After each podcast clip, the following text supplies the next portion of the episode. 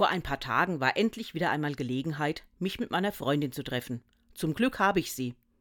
Wir versuchen uns regelmäßig Zeit füreinander zu nehmen, zum Zuhören, Reden, Lachen, beieinander sein. Für mich auch ein Anlass, über das Thema Freundschaft nachzudenken. Was ist das eigentlich? Bei Wikipedia findet sich die Definition Freundschaft bezeichnet ein auf gegenseitiger Zuneigung beruhendes Verhältnis von Menschen zueinander, das sich durch Sympathie und Vertrauen auszeichnet. Und weiter unten steht im Artikel, das Gegenteil von Freundschaft ist Feindschaft. Hm. Gerade in den letzten Tagen habe ich erst wieder erzählt bekommen, wie nah Freundschaft und Feindschaft beieinander liegen können. Weil man sich nahe ist, weil man sich vertraut, kann man sich auch sehr schnell gegenseitig verletzen.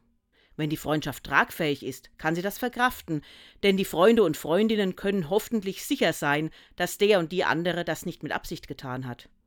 Der Dichter Friedrich Rückert formuliert das so: Wenn der Freund dich kränkt, verzeih's ihm und versteh.